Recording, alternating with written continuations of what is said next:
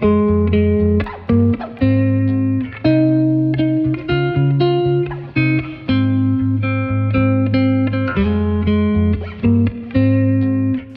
¿qué tal amigos? ¿Cómo están? Bienvenidos a este su podcast, Separados y Ensamblados. Se encuentra aquí con nosotros mi querida Diana. ¿Cómo estás, Diana?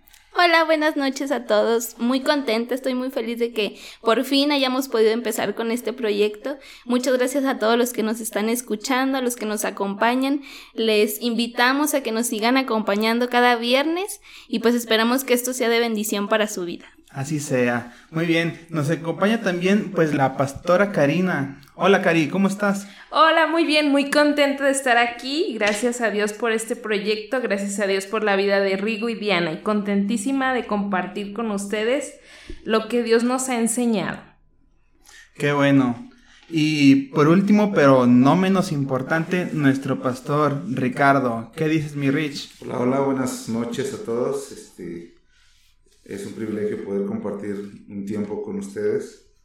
Y, de igual forma, la intención principal es que eh, pueda llegar este, estas grabaciones o esto que vamos a iniciar como proyecto a muchas personas que lo necesitan. Estamos en tiempos complicados donde la gente necesita eh, saber que hay esperanza, que hay una oportunidad para salir adelante y pues muy contento de, iniciar algo nuevo, ¿no? Muy contento. Sí, en efecto, este, este proyecto que ha surgido de la necesidad que se vive actualmente por los nuevos tiempos que se han venido este, en cuanto a la unidad de la familia. Y qué curioso, porque precisamente es el tema que vamos a tocar hoy, la unión de las familias ensambladas. Pero platícanos, Diana. Bueno, pues queremos iniciar con este, este tema. El tema de hoy es la unión. Y pues cuando estuve investigando, este, estudiando para este tema, me encontré con datos importantes y que la verdad son alarmantes. Quiero compartírselos. El primero de ellos es que por cada 100 matrimonios en 2020 ocurrieron 31.7 divorcios. Qué fuerte. Claro, va en, ascenso en vez de que digamos que fuera en descenso con tanta información que tenemos. Pero sí, vaya, ahora llámense las nuevas herramientas, ¿no? Uno se espera que porque está el internet este, haya más información y la gente se clave más. Pero pues vemos que es justo lo contrario. Totalmente. Y pues vivimos en esta nueva época de los millennials. Estos somos, nosotros somos chavos también, pero vamos uh. totalmente en contra de lo que muchos piensan eh, otra de las estadísticas dice que el matrimonio disminuyó 24.68% y al contrario el divorcio aumentó 57.26%. Esto quiere decir que, y pues nos ha tocado convivir con nuestros amigos, compañeros del trabajo, de la escuela, que pues ya no creen en el matrimonio, ya no desean casarse, ya no es un plan de ahora de nosotros los jóvenes. Y pues creo que se está perdiendo. Y escuchaba un pastor decir que este, así como las, los animales se extinguen, creo que también la familia está, se está extinguiendo, ¿no? El plan que Dios tenía para la familia se está perdiendo. Otro dato importante que encontré es que, ¿qué pasa después de que una familia se divorcia? Es que el 75% de los divorciados deciden intentar nuevamente un matrimonio con una nueva pareja. Pero lo más sorprendente de esto es que de ese 75%, el 66% de las segundas uniones hay alta probabilidad de que se vuelvan a separar. Esto es muy interesante porque entonces a, números más sencillos, de 10 parejas, son 6 las que fracasan, por decir así, en, en, familias ensambladas, porque ya es una segunda unión, ya es una familia ensamblada. Entonces, de 10 son 6 los que vuelven a divorciarse. Pero yo pienso que esto es más por la falta de información, porque tristemente de familias ensambladas no hay tanta información y es por eso que estamos aquí. Sí, claro. Y más que nada, este, yo le echo mucho mérito también a, la parte de la conducta. Por lo mismo de que no hay una educación o no hay información al respecto, la persona que se divorció y vuelve a intentarlo con una nueva pareja, siento como que se retrae, se reprime y se protege de un probable dolor. Y esto precisamente creo es lo que ocasiona y lo que llega y impacta en que vuelva a fracasar. Pero bueno, ya que tocamos el, el tema, la palabra familias ensambladas. Cari, ¿nos podrías decir qué es una familia ensamblada? Sí, mira, en digamos que en términos más sencillos, es una familia por lo cual uno o ambos progenitores tienen descendientes de un fruto de una unión anterior. Esto puede ser cuando se quedan viudos, son madres solteras o padres solteros, o personas que atravesaron el divorcio y vuelven a rehacer su vida con otra persona que ya tiene hijos de otra relación. Esa es una familia ensambla. Ok, creo que aquí cabe muy bien el título de esa famosa película, ¿no? Están los tuyos, los míos y los nuestros. Y los nuestros, exacto. Ok, bueno, pues muy curioso este nueva, esta nueva palabra, una familia ensamblada. No es algo a lo que estemos acostumbrados a escuchar, pero pues ya vemos la definición, o sea, realmente es como un rompecabezas que se debe de armar, este, pues con pedazos que quedaron de diferentes parejas, ¿no? Totalmente. Este, ah, dijiste algo muy importante, la falta de información. Ahorita en estos tiempos se nos da mucha información acerca de la sexualidad, métodos de prevención, etcétera, etcétera, pero no se da la información eh, necesaria para cuando, para evitar el fracaso. Y una, para evitar el fracaso, y dos, cómo volver a reiniciar una relación. Y creo que por eso hoy estamos en este, en este tiempo, en este lugar, para poder hablar al respecto. Sí, claro, y es que han surgido muchas ideas. Yo, por ejemplo, me ponía a pensar que en las películas de Disney ya no lo han metido, ¿no? Las familias ensambladas. ¿Qué pasa con estas madrastras que siempre las han pintado como las malas, las que te tratan mal, las que no te quieren, las que te usan de sirvienta? Y pues creo que es completamente contrario a lo que Dios nos dice y a lo que es una familia ensamblada. Pues vamos a, a, a ver y yo quiero saber qué, cuál es la relación que Dios tiene, porque sabemos que Dios nos ha enseñado con el ejemplo, y cuál fue el ejemplo que Dios nos dejó de una familia ensamblada. Sí, muy bien. Pues mira, Dios de, alguna manera eh, nos adoptó, ¿verdad? Porque finalmente ahí es donde se cumple la adopción, ¿no? O el hijo, o una familia ensamblada. Desde el, desde el hecho que Dios dijo, ok, ahora voy por, por el resto de la humanidad, voy por el resto de los hombres Vine a los míos, ¿verdad? Como vino Jesucristo y no me recibieron, pero también tengo visión de adoptar a todo aquel que quiera estar en mi familia. Ese es el privilegio que nos dio. Y me gustaría mucho leer un texto bíblico en el libro de Isaías, capítulo 43, del 1 al 4. Dice, ahora sí dice Jehová, creador tuyo, oh Jacob y formador tuyo, oh Israel, no temas, porque yo te redimí, te puse nombre, mío eres tú cuando pases por las aguas yo estaré contigo, y si por los ríos no te anegarán. Cuando pases por el fuego no te quemarás, ni la llama arderá en ti. Porque yo Jehová, Dios tuyo, el Santo de Israel, soy tu Salvador. A Egipto he dado por tu rescate, y a Etiopía y a Seba por ti.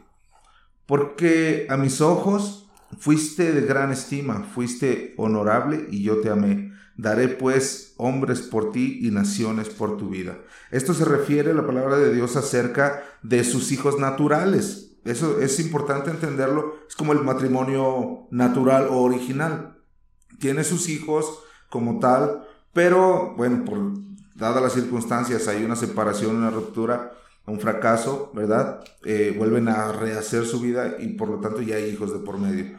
De la misma manera Dios tiene más hijos y dice, bueno, ahora decido adoptar a estos nuevos eh, integrantes a mi familia. No hay un rechazo de parte de Dios al que viene a Él. Eso es algo muy importante y me gustaría mucho que ahorita pudiéramos tocarlo más a fondo. No hay un rechazo de parte de Dios a sus hijos adoptivos, ¿verdad? Aunque seamos adoptivos hacia con Él, Él nos trata como si fuéramos hijos naturales. Y esto es muy, muy, muy interesante y muy bonito de parte de lo que podemos aprender de la escritura. Claro, y es que yo creo que aquí vemos reflejado el corazón de Dios y creo que eh, también el adoptar no es para, para cualquier persona, no cualquier persona lo siente en su corazón y yo creo que ese sentimiento solo viene de Dios, ¿no? El deseo y el amor por alguien que no es tuyo, pero lo amas como si lo fuera. Sí, totalmente. Y pues en esto, ¿qué tiene que ver esto de la adopción con la familia ensamblada y eso? Bueno, entrando al tema de lleno, cuando tú vas a tener una relación con una persona que ya tiene hijos, tu visión tiene que ser adoptar a esos hijos. Cuando uno no tiene esa visión, es como son tus hijos, no me interesa ocuparme de ellos, no, yo no me voy a involucrar, tú los corriges, tú los este, enseñas, tú te encargas de tus hijos porque son tuyos y de la otra relación. Cuando tú entras con esa visión a esa relación, lo más probable es que fracase. Es triste decirlo, pero sí, porque tú no estás teniendo esa actitud de adopción como Ricardo lo dice, este, de que Dios nos adopta como hijos. Pero cuando tú te vas a ensamblar a una familia y tú no tienes esa actitud, lo único que pasa es que una tú estás rechazando. Él hizo mucho hincapié en el rechazo a esos hijos ensamblados y entonces tú de alguna manera los rechazas. Claro, y de aquí también entra la otra parte, que es cuando yo tengo a mis hijos y entro en una relación, le estoy entregando mis hijos a la otra persona. De aquí está la parte en que la otra persona también debe, tiene la responsabilidad de educarlos y puede imponer respeto este, cuando se necesite. O sea, no debemos de decir, son mis hijos, no los toques, porque pues nos metemos nuevamente en esta parte de, pues del rechazo, del rechazo también de la pareja para con nuestros hijos. Sí, un, dato, un dato importante o interesante es que Dios nunca te nombra como el hijo adoptivo. Sí, eres mi hijo adoptivo. No, te nombra como hijo natural, aunque seas adoptivo. Y si lo transportas a la familia o a, aquellos ensamblados, ¿verdad? O a la familia que se unió como nueva o ensamblada, eh, esa es la actitud que debiesen de tener. Sí, ahora eres mi hijo, no eres el adoptivo o eres el de relleno, ¿verdad? Sino ahora eres mi hijo y te voy a dar el mismo trato y vas a recibir los mismos beneficios y privilegios que cualquier hijo natural, ¿verdad? O, común. Se tumba completamente con estos bloqueos que vienen siendo los medios hermanos, los hermanastros, los hijastros. O sea, dentro de una familia ensamblada se deben de tumbar estas palabras y tratar a todos por igual. Hermanos y hermanas. Y no usar el término tu medio hermano. O, ah, es que él es hijo de ella. Y no es mi hijo. O sea, cuando uno se reúne con la familia en algo, uno mismo hace esa exclusión a los hijos adoptivos. Porque de verdad, cuando yo conocí a Dios, yo nunca me he sentido excluida por Él. Yo sé que no soy una hija natural, no vengo de Israel, no tengo padres judíos, no nada de ese lugar, pero siento su amor, siento su adopción y Dios nunca me ha hecho sentir que soy una hija adoptiva. Ese es el primer error de una familia ensamblada, cuando el que según, entre comillas, asiento con comillas, este, recibe a hijos ensamblados, pero el trato es como si no fueran sus hijos, he ahí el primer error. Bueno, y es que esto es realmente difícil porque nosotros estamos viviendo, estamos entrando a una familia ensamblada, nosotros estamos experimentando esto y yo, por ejemplo, en mi sentir, vienen muchas preguntas de que cómo yo decir que soy su mamá si ella ya tiene una mamá, ¿no? ¿Cómo yo le voy a le voy a hacer sentir a ella que soy su mamá? Yo no voy a llegar a ocupar ese lugar, ella ya tiene una mamá. Pero ¿qué pasa después este con la otra pareja? ¿Qué pasa con su mamá biológica? ¿Qué va a decir ella si yo le estoy enseñando que yo también soy su mamá, ¿no? Y podemos ahí a lo mejor surgir un conflicto entre nosotros, este, y, y quiero saber yo cuáles serían los errores que podemos este, cometer en el trato con un hijo ensamblado. Pues los errores comunes es pensar que sus hijos son solo los hijos de uno, ¿verdad? Y no de los dos. Eh, o sea, hace como que es mi hijo, digamos en el, en el dado caso que sea por cualquiera de los lados. Es solo mi hijo y de aquí, del segundo en adelante, son nuestros hijos. ¿verdad? Ese es el primer error, hacer la exclusión del primero o en el caso que sea, ¿verdad? En donde llegue en la posición que llegue, excluirlo. Creo que ese es el, error principal de hacer eh, un, una, una, distinción, vamos. Y de lo, en cuanto a lo que decías, Diana, con la otra parte de la, de la mamá, ¿verdad? Que está, porque claro que a veces de un, de, digamos, de una situación de divorcio, pues está la otra parte. Y eso quisiera que no se pasara Este, no es la idea competir, no es la idea este, quitar el lugar de, de, la mamá, de este hijo o hija ensamblada, ¿verdad? No, sino es que en tu motivación esté el tú ser una mamá para este niño, sin serlo. O sea, si no le vas a decir al niño, yo soy tu mamá y tú ya no tienes mamá. No, no, no, no, no. O tú ya no tienes papá, ahora yo soy tu papá. No, no. Porque no es una competencia, sino es un privilegio tener dos papás. Porque yo lo hablo en mi persona refiriéndome a Dios en su adopción en mi vida. Es un privilegio tener un papá terrenal y es un privilegio tener un papá celestial. Entonces, cuando mi papá terrenal no ha suplido ciertas cosas que uno necesita emocionales, puedo recurrir al papá celestial y él las ha suplido. Entonces, cuando tú vas con esa visión de decir, no voy a hacer una competencia, yo sé que tiene su mamá o su papá, en el caso que sea, este, yo no le voy a robar su lugar, pero yo voy a tratar de ser una madre excelente para ese hijo adoptivo sin hacerlo sentir que es adoptivo. Cuando te mueves con esa motivación, entonces todo fluye, no va a haber competencia, no le estás quitando su lugar tampoco a esta persona, a la, a la otra parte, y el niño sale ganando.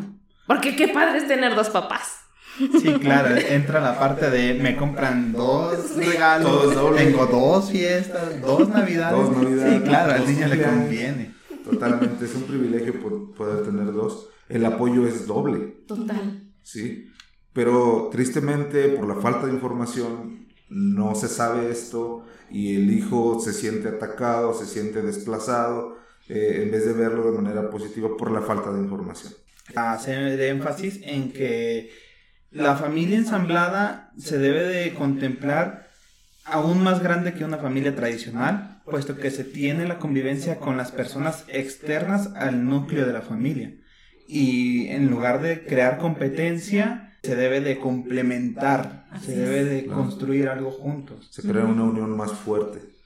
Ok, otro error común es que al inicio de una relación ensamblada o una familia ensamblada es que no se tiene la intención de adoptar con acciones y hechos a los hijos o hijastros, ¿verdad? No es así, digamos que si me quiero involucrar, si quiero tener a la mamá o al papá del pequeño o la pequeña, pero ya teniéndolo, pues ya no me sirves, ¿verdad? Eh, ya no quiero al hijo por ciertas razones y pues eh, eso se ve desde el inicio, ¿no? Otro error común es tener un trato diferente con los hijos o hijastros hacer distinciones, apartarlo, eh, hacerle el comentario. Ellos son tus medios hermanos. Sí, esto despedaza el corazón del hijo que se está ensamblando a una nueva familia. Destroza su corazón porque decir, ok, pues entonces yo no soy parte de esta familia porque pues yo soy a la mitad, nada más. Entonces, o, o, o, pues, ¿qué somos entonces, verdad? Tú me dices, somos medios hermanos y aquí entra la parte donde ven a los papás como pues la madrastra o el padrastro, que los títulos se oyen algo rudos, que hizo sus cosas y, pues es triste. Otro error es mostrar amor hipócrita donde su duración es muy corta y juiciosa.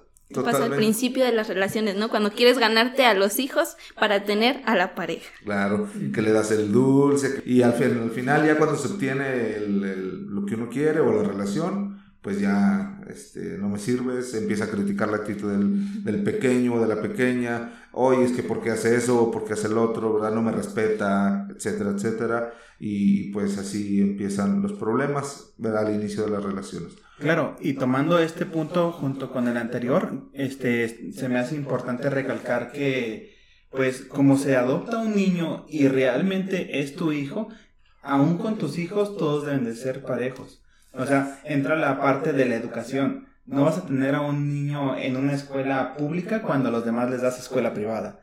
No les vas a comprar tenis de marca buenos a unos y a los otros te vas al tianguis a comprarle unos. De segunda. Ándale, algo así. Pues no, este, cabe recalcar esta parte que ya son tus hijos y los debes de amar tal cual y los debes de proveer igual a, todos. Ok, otra, otro punto, otro error común es que no se interesan por construir una relación íntima. Nada más es como, pues es tu hijo, ¿verdad? Y que se ande. Yo atiendo a mis hijos, tú atiende al tuyo. Sí, no hay, no hay esa, esa intimidad, ¿verdad? Ese lazo ¿verdad? Que, que realmente puede, o se puede crear, porque sí se llega a crear ese lazo de, de, de amor como si realmente fuera su hijo, ¿no? Y al final de cuentas, ese hijo va a estar muy agradecido con el que se enlazó porque va a tener el apoyo, ¿verdad? Porque de cierta manera ese hijo adoptado va a decir, ok, no es mi mamá, mi papá de sangre, pero me trata mejor que mi papá o que mi mamá. Entonces va a recurrir a esa persona y va a decir, sabes que ayúdame, necesito, eh, necesito que me escuches, ¿verdad? Tengo un problema, una situación. Y, y esto se logra este, teniendo una intimidad totalmente honesta, ¿verdad? Sí, y creo que es parte de la persona que adopta el niño echarle más ganas, esforzarse realmente en crear ese lazo y ese vínculo con esta persona que no te une un lazo de sangre. No tienes algo que te enlace con él más que tu amor. Tu amor debe ser más grande para que tú puedas realmente ganarte su confianza, ganarte tu cariño y que pueda realmente verte con el amor de una figura paterna. Sí, totalmente. Pues otro error es juzgar la manera de ser de los hijos, o de los hijastros en este caso, ¿verdad? O del niño ensamblado, hijos ensamblados. Eh, esto es muy común igual en las relaciones, ¿verdad? Que inician.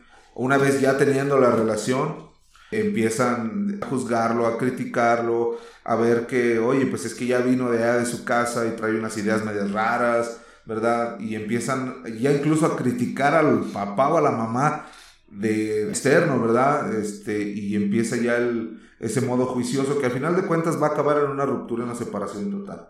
Sí, no es algo, algo bueno y, le estamos enseñando al hijo y al resto de los hijos que hagan cierta distinción y cuando llegue, es decir, como viene eh, de limpio, si viene, viene bien vestido, mal vestido, sus tenis, etcétera, y, y eso le, transmitimos a nuestra familia, al resto de los hijos. ¿no? Claro, y debemos de, de hacer hincapié de recordar que todo niño es como una esponja, todo absorben. Entonces, cuando el niño llega de con la familia externa hacia contigo, que te toca la visita, que te toca verlo, y empiezas con comentarios de esa ropa, ve nada más ese ¿Cómo trae a mi hija? ¿Cómo trae a mi hija, a mi hijo? Es un tema que pues tú lo ves normal el criticar a la otra persona y más cuando hay un despecho, pero bien que mal, el niño es una esponja y lo absorbe. Y absorbe ese odio y absorbe ese rencor que realmente lo que va a hacer va a ser quebrantar el poco o mucho avance que ya se tenía en la relación. Ok, otro error es excluir a los hijos o hijastros en diferentes situaciones. Lo comentabas hace, hace un momento, ¿verdad? El colegio, ¿verdad? Y a la otra escuela pública y el otro colegio de paga, vacaciones, bueno, este, nos vamos a ir a Cancún, a ti te llevo al parque, ¿qué te parece? Te llevo por una nieve. Eh, creo que eso es este, exclusión y obviamente le estás diciendo, yo me separé de tu mamá, de tu papá y me estoy separando de ti también, ¿verdad? Eso no, no, no integra al, al, nuevo o al hijo, ¿verdad? A la nueva familia, no, eh, en vez de, de, de incluirlo, lo estamos excluyendo y eso es lastimar su corazón y decirle que pues queremos más a los nuevos hijos que a este hijo, ¿verdad? Que, o hija. Bueno, entonces acabamos de ver cuáles son los errores que comúnmente se cometen eh, al entrar en una familia ensamblada. Ahora vamos a ver lo contrario. ¿Cómo cómo sí debemos ser, qué es lo que debemos de, de, tener este, pensado antes de entrar, porque es una decisión difícil, creo que no es algo que se debe tomar a la ligera, a veces solo lo hacemos porque, ay, me gustó esa persona y quiero con ella y esto y lo otro, pero no nos ponemos a pensar en que tiene hijos y en la responsabilidad que conlleva. Y, y volvemos al principio de que en, en las nuevas generaciones este, no nos tomamos en serio las cosas decimos a lo mejor, bueno, nada más por un rato y ya después, pues ya, cada quien por su lado, ¿no? O ya a ver qué, qué sale. Pero no pensamos en un futuro, no pensamos que a lo mejor si sí nos llevamos bien, si quiero pasar el resto de la vida con ella, es que no nada más es ella o él, es ella y los que trae. Entonces, ¿cómo sí debemos de ser, este, cómo debemos de comportarnos con un hijo ensamblado, con una familia ensamblada? Muy bien, pues mira, siguiendo el ejemplo de Dios, me encanta su amor infinito y grande, porque Él no nos excluyó. Siendo pecadores, no teniendo su ley, como sus hijos naturales, seguían su ley, seguían sus mandamientos, nosotros no. Como su amor perdonó todo, todo nuestro pecado, gracias a Jesucristo. Y entonces nosotros con ese mismo ejemplo tenemos que aceptar a estos hijos con amor. Esa es la primera cosa que tenemos que hacer. Otro es que tenemos que desearlo. Algo que me llama mucho la atención es que Dios deseó adoptarnos. Y esto nos lleva a que todos nos imaginemos cuando em, todos tenemos unos amigos que han adoptado, ¿no? Este, o por lo menos conocemos historias o podemos verlas ya en redes o algo porque ya todo es muy público. Y vemos cómo una familia que no puede tener hijos adopta. Y cuando adoptan, ellos lo hacen con un deseo de, adoptar. O sea, tienen los dos la intención y el deseo. Y entonces eso crea que se comprometan en la relación. Y casi raro, de verdad, que, que el hijo sepa que es adoptado. Porque cuando lo adoptan desde bebé, el niño por lo regular no lo sabe. O sea, dice, no, pues no, son mis papás. Si a lo mejor se los dirán, no sé, porque este, quieren decirle la verdad o porque a lo mejor le tienen que donar un riñón y no pueden porque no tienen la misma sangre. Yo no sé, ¿verdad? Algo así puede suceder. Entonces es cuando le dicen al niño, pero el niño no se da cuenta porque fue tanto el amor, fue tanto el desearlo, ahí entra el deseo, que el niño dice, pues son mis papás. La cosa es cuando uno quiere ensamblarse con una familia, si uno no demuestra el deseo ni el amor, no creo que funcione, porque los niños se dan cuenta. Todos nos damos cuenta cuando no le caemos bien a alguien o cuando alguien no nos quiere. Y creo que esas son las dos cosas principales. Y otra es tratarlo como a hijo. Ya lo platicamos ahorita en los errores, pero esa es la tercera cosa. Hay que tratarlo como a un hijo que él no se dé cuenta de esa distinción, que es un niño deseado, sí deseo a su papá o a su mamá, claro, y por eso me estoy uniendo en esta familia ensamblada, pero también deseo ser esa figura paterna o materna hacia ese niño. Ahora, no solamente figura, sino llevarlo al hecho de ser una mamá y un papá, aunque tuviera su mamá o su papá, ¿verdad? Sea el caso, pero hacerlo con esa intención, este, provocando una relación íntima con el niño ensamblado, con la niña ensamblada. Y otra es nunca ser hipócrita. Los niños siempre ven la hipocresía. De que, ay, mi amor. Y cuando se va la otra persona o el papá biológico, por decirlo así, ¿cómo lo estamos tratando en casa?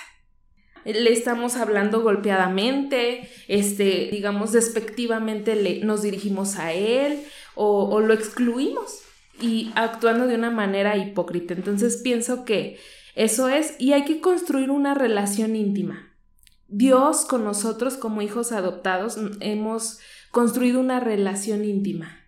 Y esto nos ha afianzado cuando uno tiene dudas recién que conoce a Dios y dices, no sé si Dios me quiera, creo que soy una cochina pecadora. Y entonces entra esa duda, pero Dios hace algo que Él dice, que no te quede duda, yo te amo. Él siempre tiene esa manera de, de que tú tengas esa identidad de que Él te ama. Entonces, cuando tú tengas a ese hijo adoptado que tú puedas decir, este, él está sintiendo mi rechazo, de algún modo se está sintiendo abandonado, yo no sé, bueno, yo tengo que hacer algo para que él sepa que sí lo amo y que sí lo acepto. Creo que eso sería para empezar con los pasos de entrar en una relación ensamblada.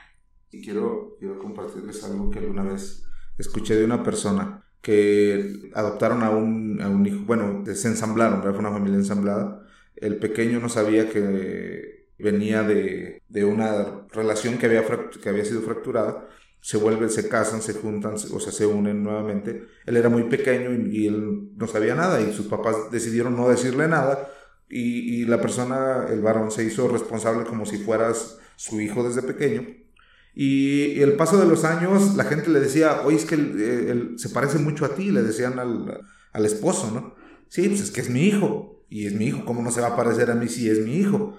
Y con el paso del tiempo, el, el hijo cobró la misma actitud, eh, aprendió los hábitos del, del, papá, él no sabía que no, era, que no era su papá, obviamente el papá sí sabía que no era su hijo, pero todos le decían, es que se parece un montón a ti, ¿verdad? Lo clonaste y, comentarios, ¿verdad? Que, que, a veces la gente dice acerca de los hijos. Y él, él decía, pues gracias, gracias a Dios, daba gracias a Dios porque pudo suceder eso y que el hijo no se había dado cuenta. Llegó el tiempo donde tuvieron que haberle dicho, ¿sabes qué? Mira, pues hay un, un papá biológico, ¿verdad? Que tú tienes, yo no soy tu papá.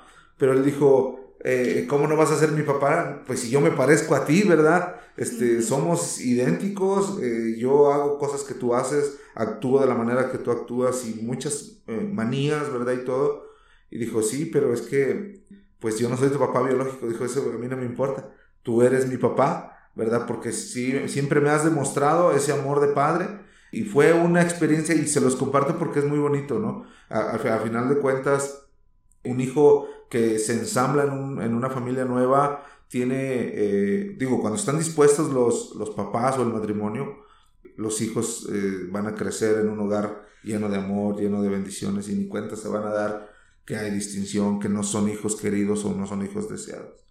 Y es justamente esa unión que es por amor, la unión del amor, la que realmente se, se ve en, esta, en este ejemplo y pues en, que debería de ser en la mayoría de las, de las familias ensambladas, ¿no? Que realmente en el punto de colisión cuando el niño o el joven ya se da cuenta de que realmente no son sus, sus padres naturales, las personas que lo engendraron, este, no existe esa división o esa división de amor que diga, entonces ya no te voy a amar, sino que diga precisamente como lo mencionaste, Ricardo, tú eres mi papá, no importa que me digas lo que me digas, tú eres mi papá. Yo creo que esa es, esa es la meta, ¿no?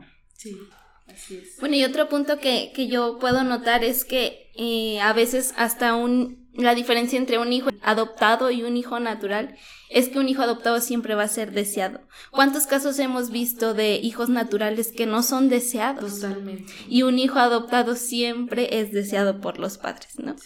Eso es algo importante y pues nosotros podemos ver esa adopción de Dios y nosotros podemos conocer ese amor de un padre adoptado y creemos que es importante este saber de Dios, conocer de Dios para entrar a una familia ensamblada. ¿Ustedes creen que es necesario? Sí, totalmente, porque tendríamos que volver al, punto inicial donde decimos que la falta de información hace que no funcionen las familias ensambladas y, y entendiendo un poco la palabra de Dios, entendiendo lo que Dios quiere, es que Él adopta, porque a final de cuentas somos ensamblados en su familia, ¿sí? somos ensamblados la familia de Dios ahora, eh, Él no hace ningún tipo de exclusión, por el contrario, dice, son mis hijos amados, ¿verdad? No hace divisiones. Y es bien importante saber y entender que sí es necesario tener a Dios como centro, como pilar, ¿verdad? Porque Él es el que va a lograr que la familia o el matrimonio ensamblado eh, sea de mucha bendición y de mucho fruto y no se vea esas distinciones, ¿sí? Porque adoptamos el corazón de Dios y podemos amar a un hijo, aunque venga de, de otra relación, o, ya es uno o más hijos, ¿verdad? Porque ya en este tiempo se casan tres o cuatro hijos y tres del otro lado y se ensamblan. No importa la cantidad, importa realmente la intención y que Dios es importante. Y pues en este punto, yo te quiero animar a ti que nos escuchas que quieres iniciar una relación de familia ensamblada o ya tienes hijos ensamblados, de verdad es una bendición, porque tú puedes o Dios entiende tu corazón de papá adoptivo y creo que puedes tomar el ejemplo más claro y más bueno de Dios, porque Él adopta. Entonces, si no te sientes capaz, siempre puedes recurrir a Él y, también si tu motivación es equivocada, si realmente solamente quieres a la persona pero no te interesan los hijos, piénsalo dos veces, porque puede ser que fracase esta relación. La verdad hay que ser sinceros. Pero qué privilegio es de verdad ser un papá este adoptivo, porque tiene mucho mérito. O sea, ¿te imaginas lo que vas a construir en la vida de esos niños que fueron rechazados, que vienen de un dolor, de una desintegración? Dios te está dando una oportunidad de que experimentes lo que es su esencia de adopción, de un padre adoptivo. Dios te invita a eso, pero si tú no te sientes capaz, puedes pensarlo, pero si estás en una relación, hay solución, te puedes esforzar, aquí puedes encontrar las herramientas, te animamos a que sigas este, sintonizando el podcast de Separados y Ensamblados, Este, creo que va a ser de mucha bendición. Y si tienes alguna duda, alguna pregunta, quieres preguntar, quieres comentar algo, este, estamos en la página de Facebook, en Agape Aguascalientes. Este, ahí nos puedes mandar tus comentarios. También, este, pues estamos para servirte. Queremos que sepas que hay esperanza. Queremos que tú que nos escuchas, que sepas que puede ser de mucha bendición para niños de familias ensambladas, este, y que no es necesario más ruptura, que ya la familia no se desintegre, que nos esforcemos de verdad por tener familias este, construidas de papá, mamá, hijos, no importan ensamblados o no, creo que todos son hijos, y, y pues les animamos. Qué, qué reto, qué responsabilidad pero qué privilegio también lo que acabas de comentar, Cari, de, de poder este, sentir lo que Dios siente hacia nosotros, ese amor de un hijo adoptado. Y pues sabemos que Dios tiene un propósito para las familias, es lo que nosotros deseamos con estos eh, episodios, que, que no se vuelva a repetir la historia, que los divorciados no vuelvan a pasar por lo mismo, que no dejemos más niños dañados porque luego eh, las estadísticas lo que dicen es que salimos de una y entramos a otra y lo seguimos repitiendo, ¿no? Una y otra vez y no nos damos cuenta de todo el dolor que causamos o que vamos dejando en el camino. Entonces eso es lo que queremos evitar, queremos este, conocer a Dios en esta parte, en esta área y, y saber cuál es el propósito que Él tiene para las familias ensambladas. Para ir cerrando este tema de la unión en las familias ensambladas, creo que precisamente no se puede pronunciar de otra forma más que buscar esa unión. Esa unión igualitaria, esa unión amorosa, esa unión comprometida y responsable. Muy bien, pues queridos escuchas, nos vemos en un siguiente capítulo. No se pierdan separados y ensamblados. Bye. Bye.